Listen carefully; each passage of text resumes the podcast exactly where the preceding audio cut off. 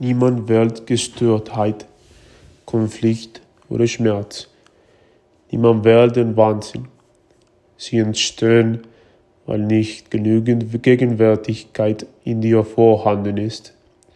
Um die Vergangenheit auszulöschen, nicht genügend Licht, um die Dunkelheit zu vertreiben. Du bist noch nicht vollkommen hier. Du bist noch nicht ganz aufgewacht. In der Zwischenzeit beherrscht oder konditioniert der Verstand dein Leben.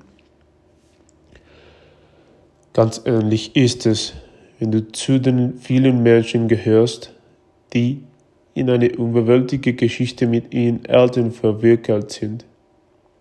Wenn du ihnen weiterhin übernimmst, was sie getan oder nicht getan haben, dann glaubst du, dass sie eine Wahl hatten dass sie anders hätten handeln können.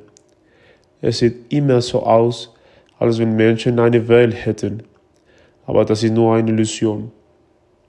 Solange dein Verstand mit seinen konditionierten Mustern dein Leben beherrscht, solange du dein Verstand bist, welche Wahl hast du da? Gar keine. Du bist nicht einmal da. Mit dem Verstand identifizierst zu sein, ist ein sehr kranker Zustand. Es ist eine Art des Wahnsinns.